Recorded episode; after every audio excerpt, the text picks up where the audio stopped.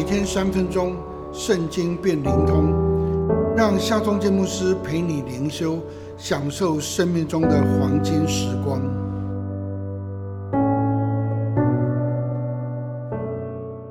四世纪十三章第四到第五节，所以你当谨慎，清酒浓酒都不可喝，一切不洁之物也不可吃。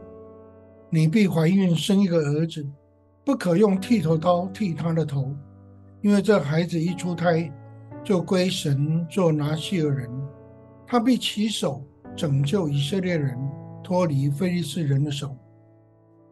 以色列人又行上帝眼中看为恶的事，上帝任凭他们被非利士人统治了四十年。有一位单支派的人名叫马诺亚。他的妻子不能够生育。有一天，上帝的使者向他的妻子显现，对他说：“你必会怀孕，生一个儿子。你要小心，因为这孩子从出生一直到死，都要归上帝做拿西尔人。他要拯救以色列人脱离非利士人的手。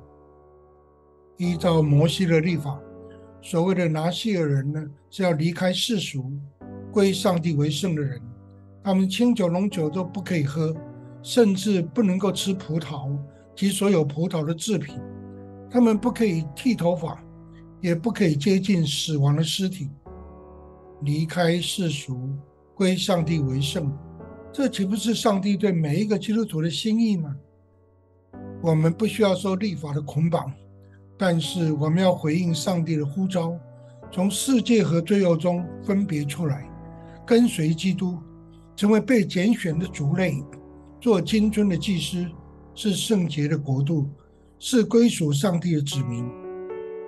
只有这样，我们才能够帮助人寻求救恩，脱离罪恶的捆绑，得蒙救赎。我们是基督徒，我们就是现代的拿西尔人，离开世俗，归上帝为圣。你愿意回应上帝的呼召吗？